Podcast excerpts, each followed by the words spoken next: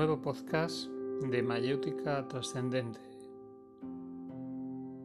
Hoy presentamos en aproximaciones a la mística, aproximación al ritualismo, texto original de Eric Tolón, publicado en advaitavedanta.blogspot.com. Mayéutica Trascendente. Los ritos sagrados son a la vez simples, operativos, eficaces y profundos. Transmiten directamente una influencia espiritual que ayuda al aspirante en el camino de la iniciación.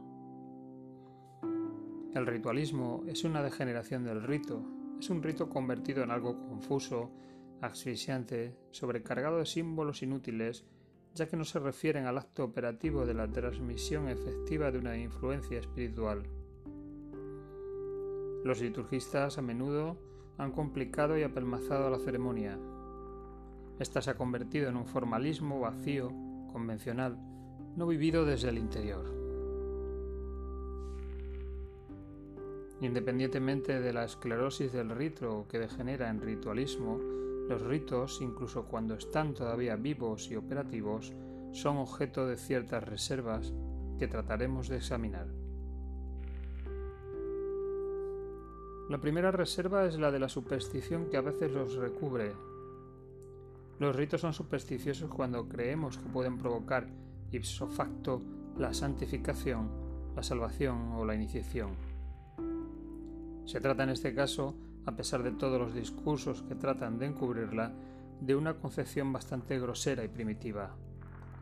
La dimensión espiritual es imaginada como un mundo infantilmente antropomórfico y se piensa que ciertos gestos o ciertas palabras tienen, de alguna forma, el poder de actuar mecánicamente sobre el destino espiritual. No es necesario remarcar la ingenuidad de dicha visión espiritual. Todo el mundo sabe que en las vías tradicionales los ritos han sido instituidos para dar una estructura simbólica al camino interior del adepto. Es cierto que los ritos, usados con clarividencia, pueden ayudar a la transmisión de la influencia espiritual que constituye el motor central de la iniciación. Donde hallamos una grave deformación en la comprensión del fenómeno espiritual es cuando la realización espiritual se concibe como dependiente de tal o cual tipo de rito, cualquiera que éste sea y cualesquiera que sean sus pretensiones u origen. Una tal deformación es la consecuencia de la interpretación exotérica de una vía tradicional.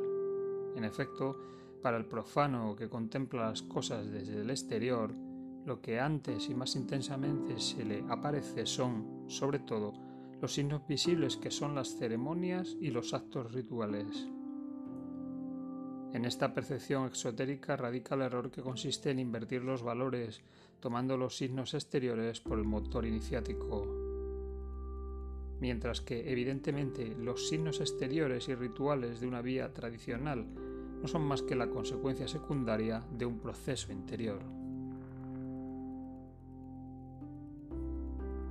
Aquellos que no han comprendido claramente esto se imaginan que lo realizado físicamente es capaz de condicionar lo espiritual debido a sus repercusiones psíquicas. Una concepción tal es justamente lo contrario de la verdad pues la influencia espiritual parte de lo espiritual y atraviesa lo psíquico para alcanzar el mundo físico y no al contrario. Los ritos pueden constituir una ayuda interesante, ya que sirven de soporte para la transmisión iniciática de la influencia espiritual o de estructura para la práctica que prevé integrar el despertar en el seno de la vida cotidiana. Esta ayuda aunque generalmente útil y necesaria, nunca es fundamental. La superstición comienza cuando creemos esto y cuando los ritos, en lugar de sostener y reforzar la trayectoria espiritual, pretenden ser el motor esencial de esta.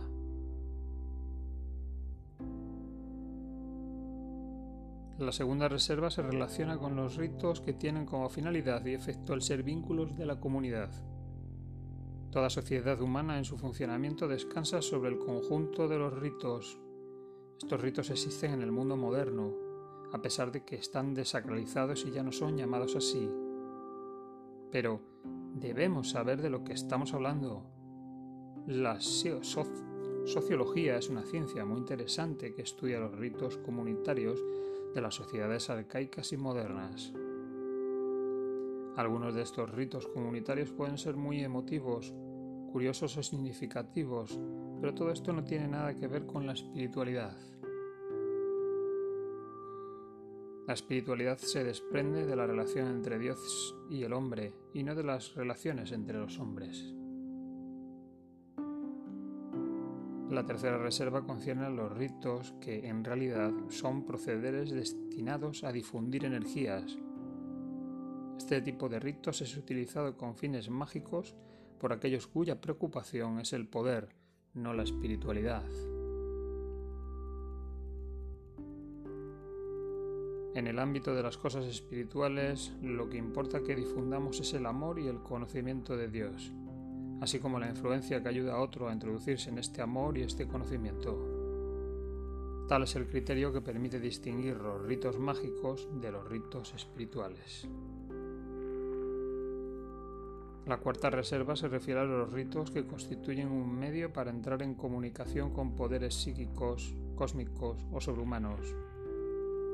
Estos poderes y sus influencias parecen maravillosos, interesantes o necesarios a quienes todavía no han entrado en relación con el maestro de todos los poderes.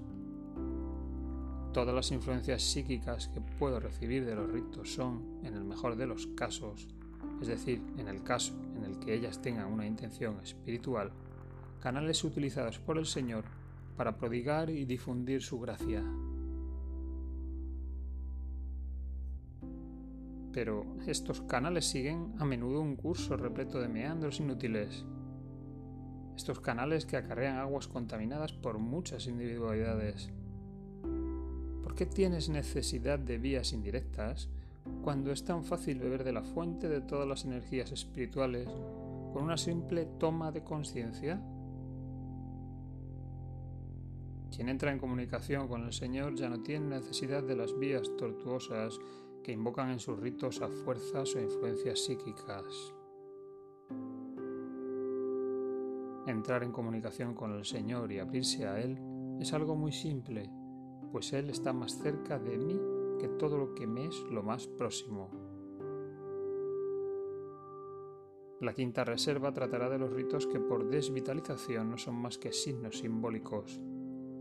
El propósito de un signo es indicar una dirección. No os detengáis mucho tiempo delante de los rótulos indicadores. Marchad hacia la ciudadela. El propósito de un símbolo sagrado es expresar una verdad. Habiendo comprendido la verdad, no debemos permanecer en la contemplación beata de su formulación simbólica. Debemos comprender la verdad interiorizándola. La forma puede indicarnos lo informal, pero solamente sobrepasando la forma alcanzaremos lo informal. Quien se retrasa en la forma se arriesga a ser absorbido por ella. No despreciéis los símbolos, son un signo para los que todavía no saben y una ayuda para los principiantes. Pero tú que sabes, abandona rápidamente toda clase de simbolismo que no refuerce tu despertar a la última realidad informal. Hay un apego a los ritos, hay un apego sentimental hacia las formas exteriores de la religiosidad. Romper este apego y sobrepasad los ritos inútiles y petrificados. Entrad en la comunión silenciosa, más allá de toda tradición, más allá de todo simbolismo. Id hacia la pura luz informal. Esta luz está justo encima de ti. Todo intermediario es un obstáculo. Si un rito te lo demuestra y refuerza tu comunión con él, bendícelo y utilízalo. Si un rito no te es de ninguna ayuda en el camino de esta toma de conciencia, aléjate de él.